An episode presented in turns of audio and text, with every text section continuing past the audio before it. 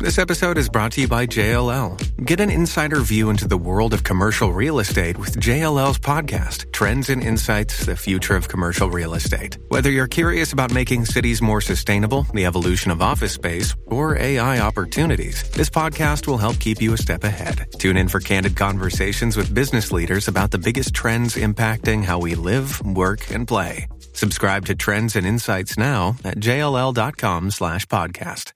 La Z.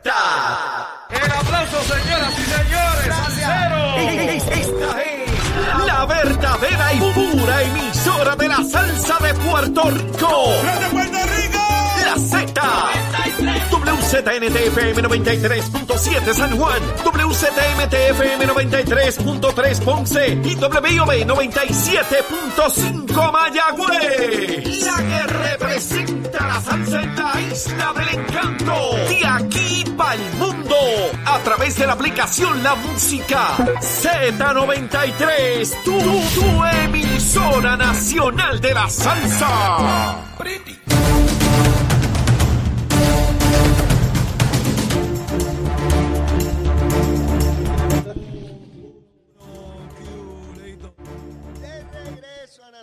Nacional, comenzando nuestra segunda hora. El licenciado Cristian Sobrino está con nosotros. Venimos a quemar el cañaveral. Mire, el hombre antes de entrar al aire ya me estaba diciendo por dónde va la cosa. Pero mire, antes de eso, vamos a los titulares con Emanuel Pacheco. Buenos días Puerto Rico, soy Emanuel Pacheco Rivera informando para Nación Z Nacional. En los titulares, el alcalde de San Juan, Miguel Romero, anunció ayer que varios segmentos de la calle Fortaleza permanecerán cerrados por trabajos de reconstrucción durante la temporada de las fiestas de la calle San Sebastián. Romero añadió que habrán áreas que habilitarán para el tránsito peatonal. En otras notas, en Vega Alta, estudiantes de la Escuela de Artes Plásticas cubrieron las fachadas de 10 estructuras consideradas estorbos públicos con murales alusivos a la historia y cultura del pueblo de los Ñangotaos. El proyecto, liderado por el profesor y artista plástico Fidi Concepción, contó con el apoyo municipal que adquirió los materiales. Por otra parte, el cuerpo de un hombre en estado de des- descomposición fue encontrado por oficiales de la Policía Municipal de San Juan en el interior de un apartamento en el primer piso del condominio Venus Plaza. La policía de San Juan fue alertada por una ve- vecina aledaña al apartamento que a través de una querella alegó que salía un fuerte hedor de la residencia y que habían muchas moscas. Hasta aquí los titulares, les informó Emanuel Pacheco Rivera. Yo les espero en mi próxima intervención en Nación Z Nacional, que usted sintoniza a través de la aplicación La Música, nuestro Facebook Live y por la emisora nacional de la salsa Z93. Hablándole claro al pueblo. Nación Z Nacional, soy Leo Díaz. Buenos días a todos. Leo Díaz en Nación Z Nacional por la Z.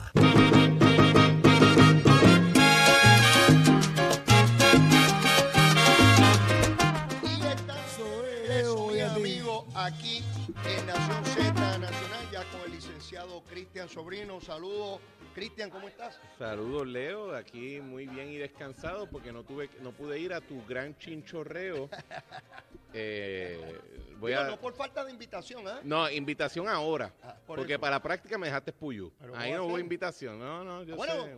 pero aquello fue un simulacro. Ahora estábamos en- a fuego. Y eh, tú sabes, de y tú sabes muy bien cuáles son mis agravios, pero estoy muy feliz de estar aquí contigo en, en Power Sports, que de hecho, como te dije cuando entré aquí, eh, la, la, la planta que usa mi abuela en, en momentos de, de huracán o lo que sea, se compró en esta tienda, es muy buena, así que O sea, que tú puedes dar fe de yo doy fe de que en este... Y, Power y, Sport.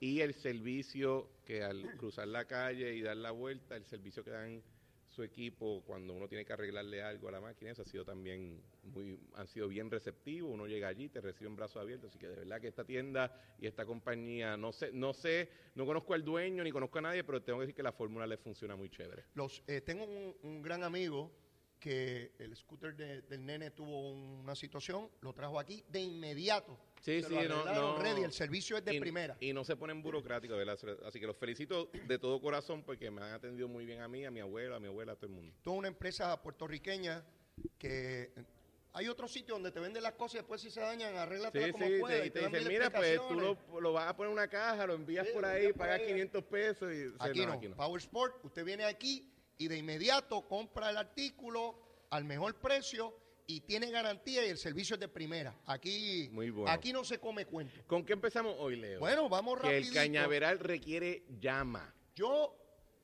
vi una- unos planteamientos tuyos en Twitter, Diga usted.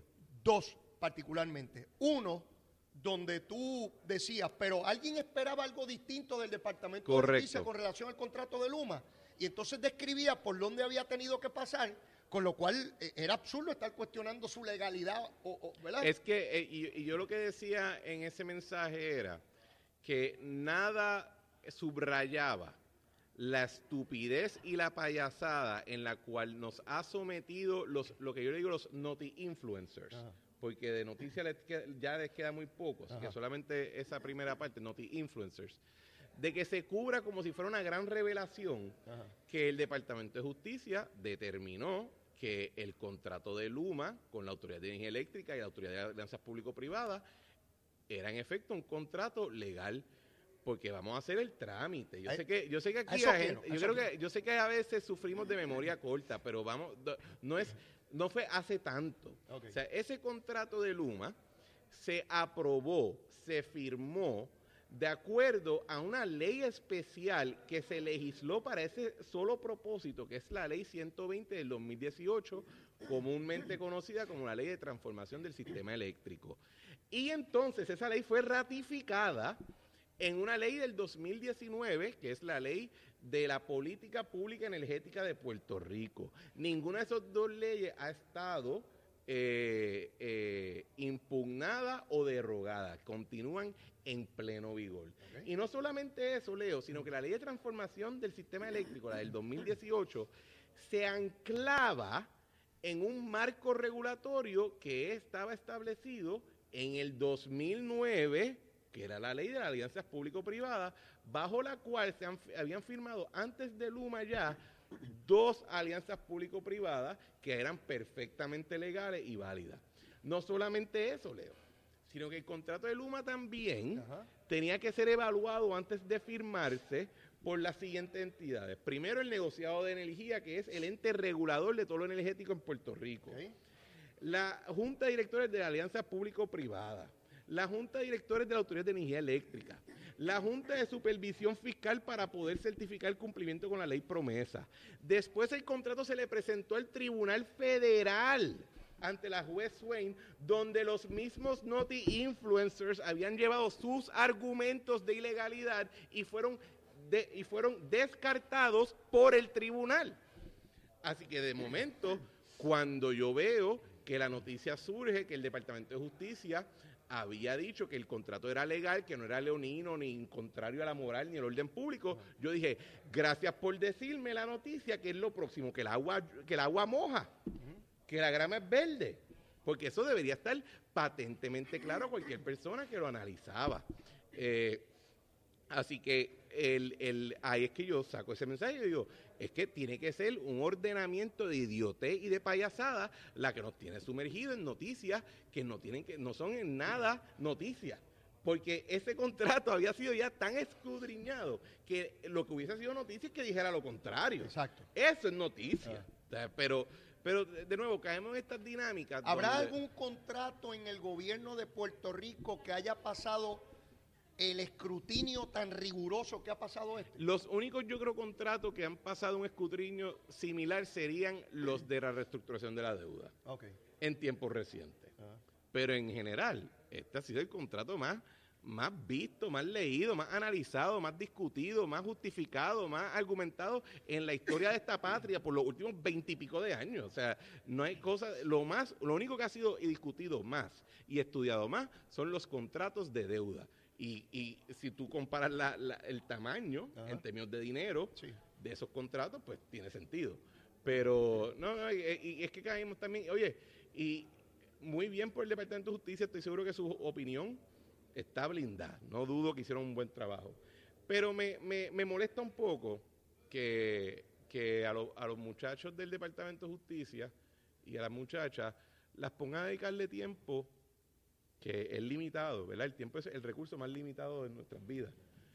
Le dediquen tiempo a, tener que atender cosas que se caen de la mata para, para tener que, que justificar la gestión pública ante los medios y ante otras partes cuando tienen tantos otros asuntos que yo sé que ellos le quieren dedicar su tiempo y su atención. Habían sectores de opinión pública que tan pronto salió la opinión del departamento, dijeron, ah, pero ¿qué iba a decir Emanuel? Y si está nombrado por el gobernador, como si, como si fuera el único ente que hubiese revisado el contrato. Y eso es una para, y eso es una payasa, bueno, o sea, y, y esto me duele decirlo, la comisionada residente fue una también que dijo, no, que si Emanuel tiene que tiene que analizar, de justicia tiene que analizar eso y llegar a una opinión de, de si, cuáles son los remedios.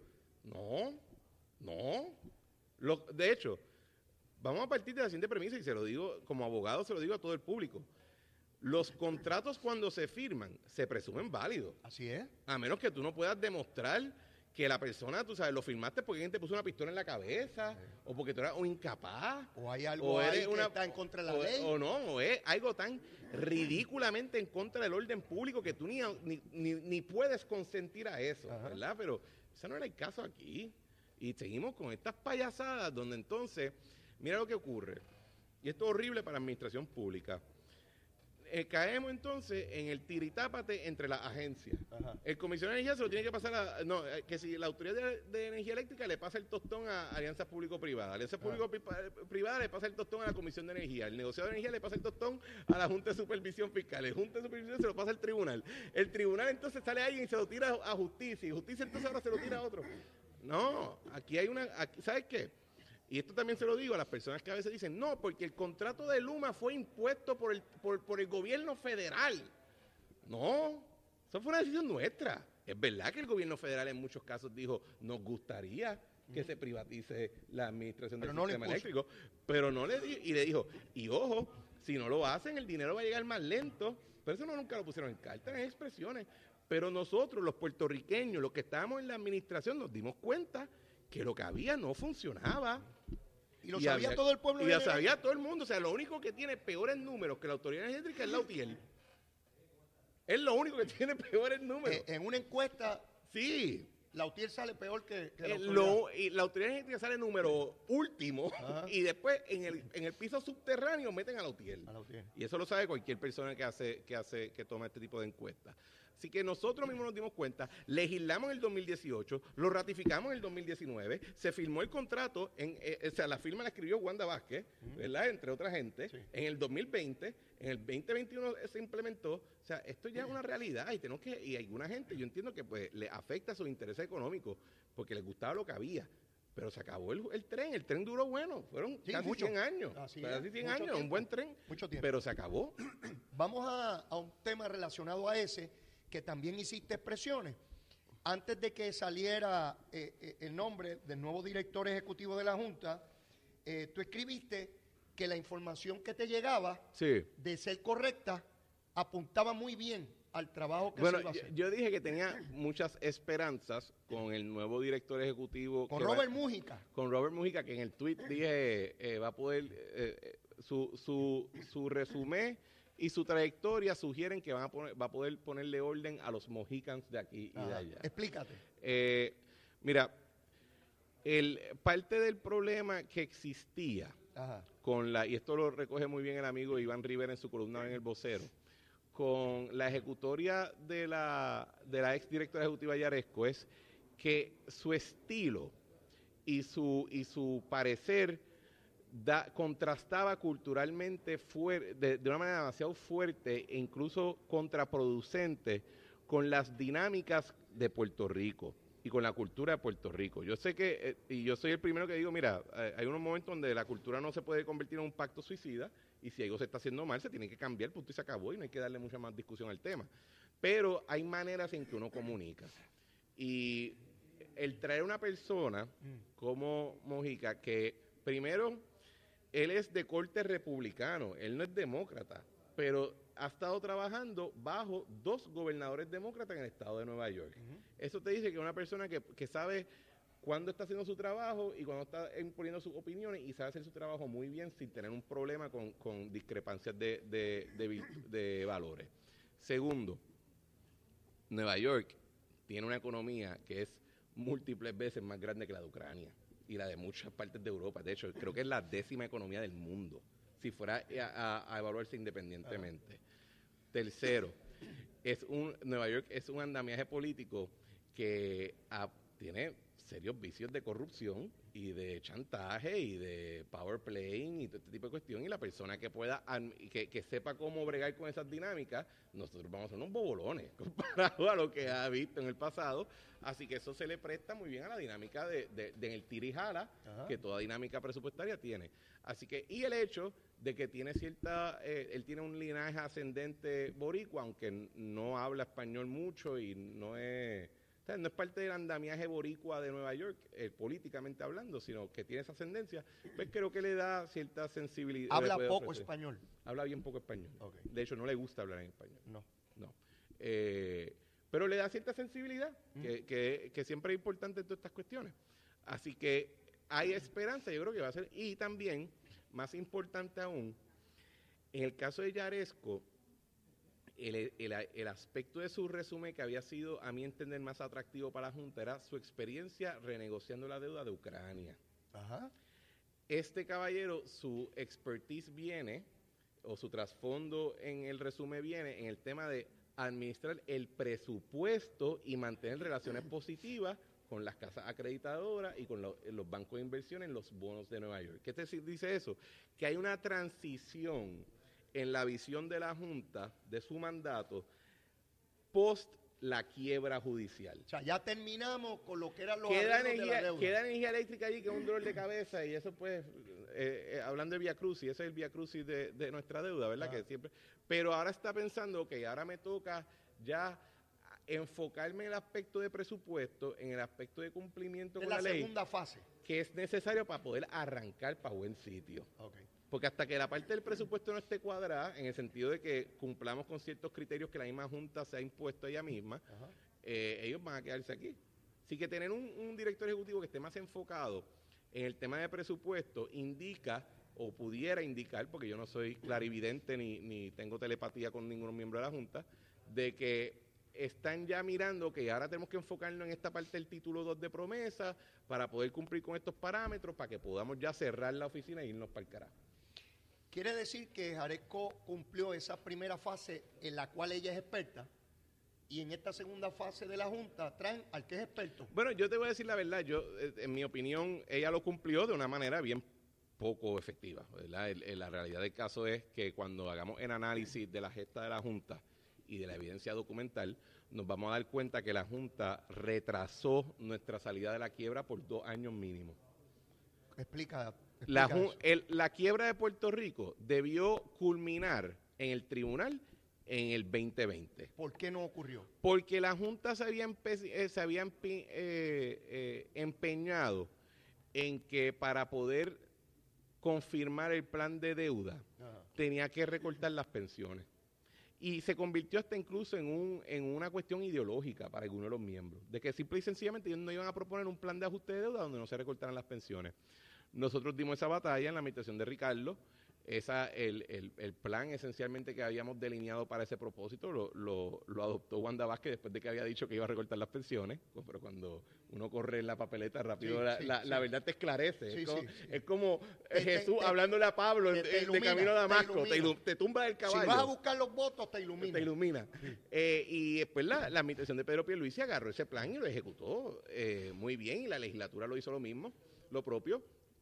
Pero esa pelea para atrás y para adelante con el recorte de las pensiones, que tiene que ocurrir, ¿sabes qué causó? Que la Junta dedicara tiempo y esfuerzo innecesario a llegar, una a llegar a acuerdos que si con las uniones, que si con el comité de los retirados, ah. todas estas vainas. ¿Y qué pasa? Se tradujo a dos años. Se tradujo a dos años. Y de hecho, yo tengo un, correo electrónico bien interesante de octubre del 2018, donde yo le propongo a la Junta una estructura alterna para no tener que recortar las pensiones y ellos me rechazaron esa, esa, esa estructura. El resultado fue que en el 2021, cuando presentan ya el plan, el plan de deuda final, que se confirma en el tribunal, seguía los lineamientos de, de esa propuesta del 2018. No me digas tú. Tal así que yo, en una conversación con el presidente de la, de la Junta de Supervisión Fiscal en, en mi programa, él admitió que él decía, el, el, that email was very prescient. O sea que fue muy, eh, estaba muy, estaba un poquito adelantado. Pero por eso yo digo con mucha confianza, la Junta dilató la salida de la quiebra en parte por las capacidades e incapacidades de la señora Yaresco. ¿Ella fue instrumental en esa cuestión de las pensiones o eran miembros de la Junta que le daban instrucciones a ella de que eso era lo que había que hacer, que había que recortar Yo creo que, yo creo que habían de las dos. Yo creo que ella eh, en- al principio lo había adoptado más por la imposición. Yo creo que no tenía una, una postura firme en eso, pero con el tiempo claramente lo adoptó ya como una cuestión de bandera de guerra. O sea, recordemos algo. En la vista, en la vista en el tribunal, cuando la legislatura está a punto de pasar la ley diciendo te voy a aprobar la reestructuración, pero sin el recorte de las pensiones. Natalie Yaresco al tribunal le dice, ah, pues retira el plan. Retira el plan, que se chave. Y es la juez Swain la que dice, no, no, no, no, tú no vas a dilatar esto más. Esto se va a discutir. Así que ese fue el, el, el- la realidad del caso. Es, es sumamente importante lo que tú acabas de señalar. Yo nunca lo había escuchado ni visto desde ese punto de vista y creo eh, que, que debes ir pensando Ajá. cómo documentar todo esto, porque tenemos que tener perspectiva histórica en su momento de cuáles fueron los actores. Obviamente, tú estás en un punto, lo ves desde esa manera. Cada cual documentará lo que entienda y tendremos la posibilidad de ver esos choques, pero finalmente no se recortó ninguna pensión. No. Y, y- y- y cayeron donde, donde le decía el gobierno de Ricardo Rosselló que había que, que llegar. Tú se lo comunicabas, tú lo planteaste en la Junta y perdimos ese tiempo. Y dinero. Millones de dólares. Un montón de, un montón de chavitos se perdió. Bufetes, asesores, consultores. Y, este, y, y sabes qué es la cosa, que es bien difícil a veces, y, y, otra gente me ha dicho, mira, escribe un libro, y a mí no me interesa escribir un libro de, de ese tema, porque si yo escribo un libro y le voy a quedar el tiempo de escribir un libro, va a ser sobre el futuro, no quiero hablar del pasado. Pero creo que hay unos reporteros, por ejemplo, hay este, esta firma que se llama Reorg Research, que ellos son una agencia de, de investigación Ajá. que tiene dos periodistas en Puerto Rico que llevan en Puerto Rico desde la época del San Juan Star. Ajá. Se llaman Marino y, y Kevin. Esos dos, si, es- si esas dos personas cogieran todos sus artículos desde que comienza el proceso de la quiebra y lo articulan en un libro, eso sería una Biblia. Sí. Porque esas personas sacaban noticias todos los días, a veces múltiples noticias al día, dándole seguimiento a eso. Así que hay mucho, hay muchas fuentes que se pueden hacer, pero en efecto, nosotros le hicimos una propuesta a la Junta en el 2018, esa propuesta fue rechazada y terminaron en el mismo sitio que le propusimos tres años después.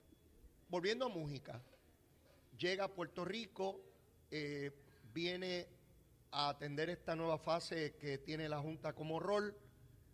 Yo pensaba que iba a tener más interacción y aquí viene el asunto del idioma, Sí. porque yo pensé que dominaba bien el español y que iba a ir a cuanta entrevista hay en Puerto Rico. Bueno, él está él- yo creo que él va a hacer todas esas entrevistas, eh, Leo, pero él todavía está en funciones en Nueva York. No, no, no, no, pero cuando llegue, cuando esté aquí, no va a poder ser porque hay montones de medios que no hablan inglés. Pero quizá en esto, eh, quizá en Entonces esto... volvemos otra vez al intérprete, al intermediario, al Sí. interlocutor.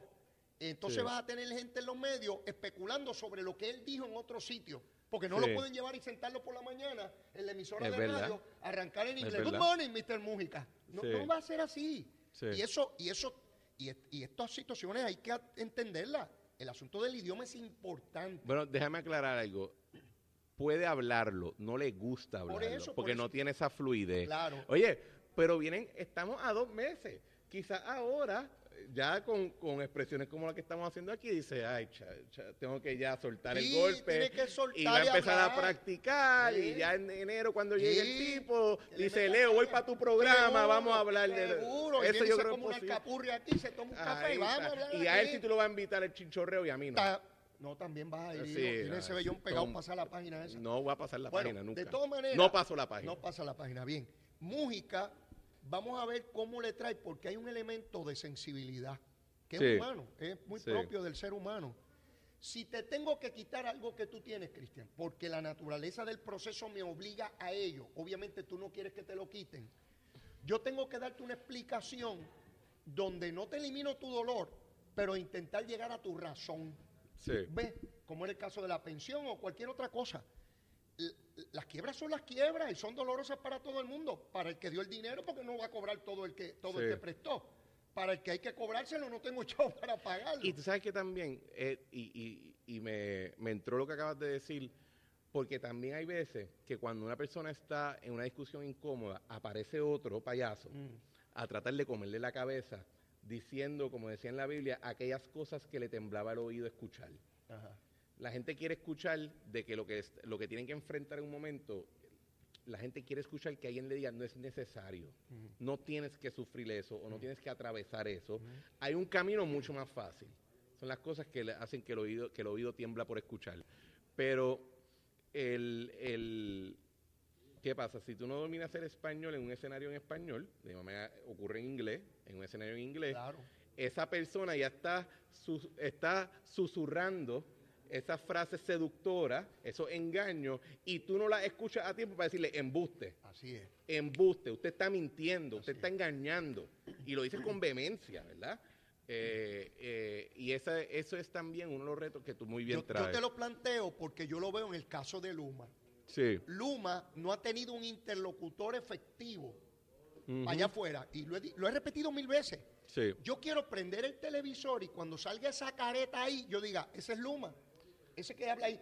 Como no ha tenido un interlocutor con efectividad al momento, da el espacio para que sectores de opinión pública intencionalmente Engañen, confundan y le digan los ocho aumentos que ha habido No, es por Luma y no, no. le dicen que es por el combustible. Leo, no digas confundan, Ajá. engañan. Engañan, Engañan. engañan. Hay que llamar las cosas por lo que son. Así es, Confu- uno se confunde, ellos engañan. Así es, así es. Pro- muy propio a tu corrección. Ellos engañan a la población. Yo veo hasta periodistas que no los considero brutos, diciendo, ay, porque los aumentos de Luma, mire, de pájaro. Eso no es Luma, eso es combustible. Esa es la así- OPEC. Y así mismo era cuando estaba la Autoridad de Energía Eléctrica. Así mismo es. Luma no produce energía, son las plantas. Y de hecho, eh, Oye, cuando- oye, y si yo salgo por ahí afuera, de cada 10, 8 me van a decir que fue Luma. claro. Porque se... Bueno, porque la factura te llega más alta en un papel que dice Luma. Exacto. Entonces tú dices, pues es Luma. Si yo no fue, si y yo si, no, y si si yo prende no- el televisor y el periodista te dice que es Luma. mira, si yo no le dediqué dos años de mi vida Ajá. a atender temas de energía eléctrica en el gobierno y a estar en la Junta de Gobierno de la Autoridad de Energía Eléctrica, yo hubiese pensado lo mismo. O sea, yo me lo tuve que explicar a mí Exacto, y yo lo aprendí. O sea, que, así, así que la gente no está mal. Lo que está mal, o sea, no está mal en pensar, lo que está mal es que aquel que tiene el rol, el que tiene el trabajo por el cual le pagan un sueldito para aclararlo, en lugar de aclararlo, explicar y educar, decide engañar y levantar falsos testimonios. Y entonces hablamos de que queremos educar a la población y que necesitamos un ciudadano que esté consciente, educado, informado y toda la cosa. Y yo no veo que un periodista coja a Jaramillín y le diga, mire señor, Eso es embuste. usted no se considera un embustero diciendo eso cuando usted sabe que, que no es así. Sí, a mí me gusta. Sí, porque yo veo que a Pierluisi le meten el micrófono hasta las amígdalas. Sí, le meten la cámara para verle las amígdalas, a ver cómo se le mueven las vocales allá adentro. Sí, pues, ¿por qué no coge a Jaramillo y le dice, mire pájaro embustero, usted va a seguir engañando al pueblo de Puerto Rico diciendo que eso es Luma? Nadie se lo pregunta. Es verdad. eh, eh, tenemos con nosotros a Jaramillo, que está aquí porque está denunciando cómo sigue Luma aumentando y, la a- energía. y entonces a los políticos del PNP le preguntan, y una pregunta, ¿por qué usted odia al pueblo? Sí, exacto, Es exacto. Sí, sí, estadista. Mire, pero usted no se avergüenza de ser legislador de ese partido. Exacto, sí, sí. Y no, mira, mi hermano. Hay que, mira, hay que vivir, como decía mi abuelo, hay que vivir condenado. Hay que vivir condenado, mi hermano. Pero nada, vamos a ver cómo Mújica se, se, se mueve Se en. Envuelve. Porque otra vez, es mucha la información, es compleja, no es fácil de, de entender. Al punto que hay que contratar expertos en áreas sumamente sofisticadas y específicas para atender asuntos de quiebra, de contrataciones, y, y poder explicar eso no, no es nada sencillo. Mira, yo, yo creo que incluso, y, en- y en este, el, si yo le fuera a dar un consejo a Mujica, Ah. yo diría, no trates de caer bien, ese no es tu trabajo, ese era un pro- ese- ese- eso ha sido un, pro- un problema en la trayectoria de la Junta. Ajá. Porque todo el mundo quiere ser el malo de la película siempre y cuando te lo aplaudan. Pero el segundo que no te aplaudan, el segundo que todo el mundo te mira con el ojo así, Ay, ¿verdad? sí. Y dice, este ca- ahí todo el mundo cede y quieres caer bien. Mira, mira, antes de que te, se te zafe una palabra por ir para abajo, vamos a la pausa y después, mira, recuerda que después viene. voy a acabar eso, tiene, tiene, tiene que decirme el almuerzo de hoy. Llévatela, che. Buenos días, Puerto Rico. Soy Emanuel Pacheco Rivera con la información sobre el tránsito. Ya ha reducido el tapón en la gran mayoría de las carreteras principales del área metropolitana. Sin embargo, la autopista José de Diego se mantiene ligeramente congestionada desde Bayamón hasta a la altura de la PR5 hasta el área de Atorrey en la salida hacia el expreso Las Américas. Igualmente, la carretera número 2 en el cruce de la Virgencita y en Candelaria en Toa Baja y más adelante entre Santa Rosa y Caparra. La 165 entre Cataño y Guaynabo en la intersección con la PR22 Algunos tramos de la 176, 177 y 199 en Cupey, la autopista Luisa Ferré entre Montelledra y la zona del Centro Médico de Río Piedras y más al sur en Caguas, y la 30 desde la colindancia desde Juncos y Gurabo hasta la intersección con la 52 y la número 1. Ahora pasamos con la información del tiempo. El Servicio Nacional de Meteorología pronostica para hoy un aumento en la humedad a la medida en que se acerca al archipiélago una vaguada durante el día, por lo que habrá un aumento en aguaceros y tronadas aisladas para las áreas costeras. Se esperan inundaciones urbanas y de riachuelos, así como acumulación de agua en las carreteras. En el mar el viento estará de 15 a 25 nudos y mantendrá condiciones picadas y peligrosas. Se espera oleaje de hasta 8 pies en el Atlántico y de 2 a 5 pies en aguas del Caribe. Existe alto riesgo de corrientes marinas para la mayoría de las playas del este y norte de Puerto Rico, por lo que se recomienda precaución para los bañistas y operadores de embarcaciones pequeñas. Hasta aquí el, tiempo, les informó Emanuel Pacheco Rivera. Yo les espero en mi próxima intervención en Nación Z Nacional, que usted escucha a través de Facebook Live, la aplicación La Música y por la emisora nacional de la salsa Z93.